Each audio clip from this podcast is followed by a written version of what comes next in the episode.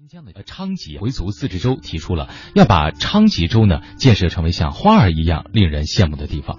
为了完成这一目标呢，昌吉州啊专门还出台了花儿昌吉建设行动纲要。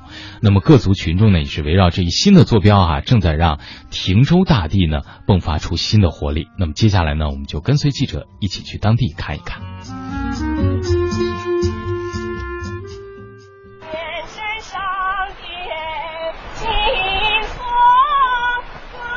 秋后的秋老虎着实让人难以忍受。位于昌吉州的木垒县成了都市人群远离喧嚣、养生养心的向往之地。在木垒县南山风景区，游客们徜徉在绿草花海之中，感受辽阔草原的风光。游客赵月娥说：“这的山美、水美，空气也好，是一个很好的天然氧吧，所以我们选择到这来玩。哎呀，哎，反正心情特别豪爽。”今年四十八岁的摄影师卞红山祖籍江苏，在木垒县居住了十五年。二零零九年回到了江苏老家，六年多来，他对木垒的思念一直没有停止过。最后，他又回到了这个让他魂牵梦绕的地方。新疆木垒啊，山美、水美、人更美，我深爱这片土地。新疆木垒的大漠胡杨呢，茫茫戈壁和万亩旱田，原始的四道沟遗址啊。这是啊，美景值得我用镜头、用真情去记录它。木垒县是中国三个哈萨克自治县之一，年平均气温六摄氏度左右，冬暖夏凉，一年中空气质量优良天气三百天以上。每到傍晚，三三两两的人们陆续来到县城的中心花园养心园休闲锻炼。这个公园占地六百多亩，在二零一四年建设前，曾被四家房地产商相中。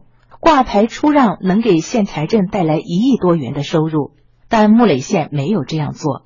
木垒县住房和城乡建设局局长魏明全介绍说：“当年财政收入呢，也就是一个来亿，这样子土地拍卖出去的价值等于把财政收入翻了一番。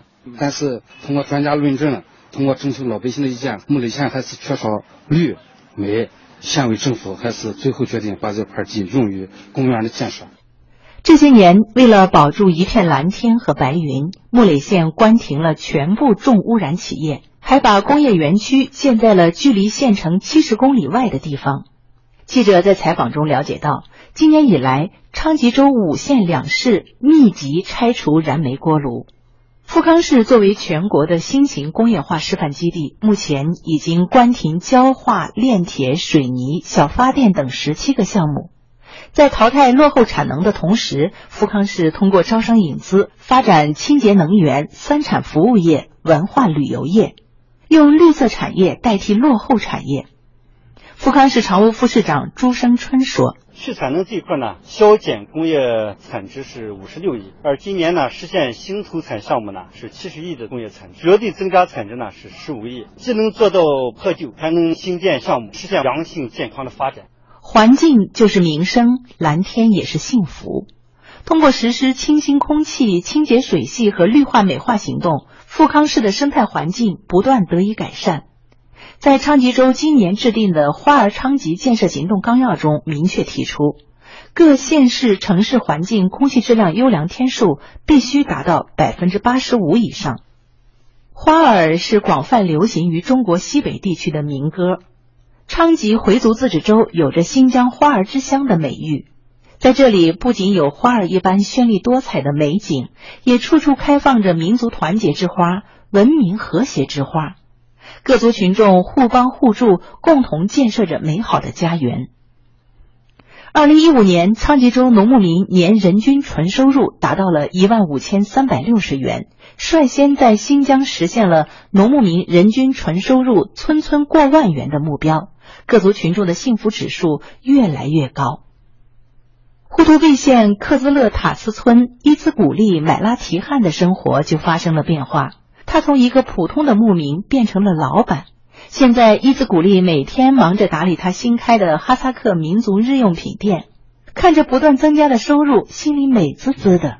我们这儿现在是创业一条街，经过政府的宣传，现在来这游玩的人越来越多了，跟前做生意的、干活的人也多了。我从县里进货，经营好了，一个月纯收入能有一千多。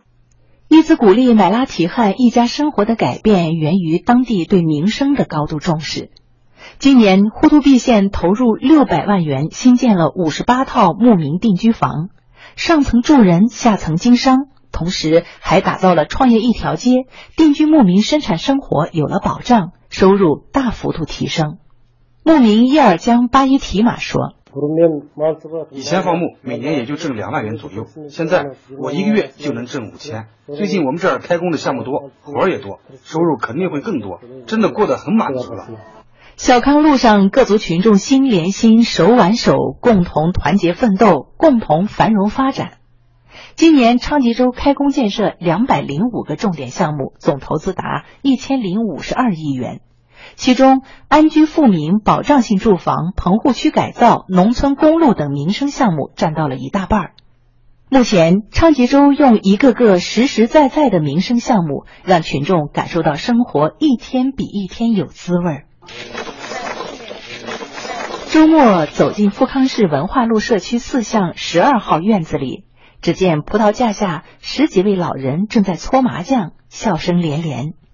五十二岁的沙尼汉在一旁忙着给老人们切西瓜。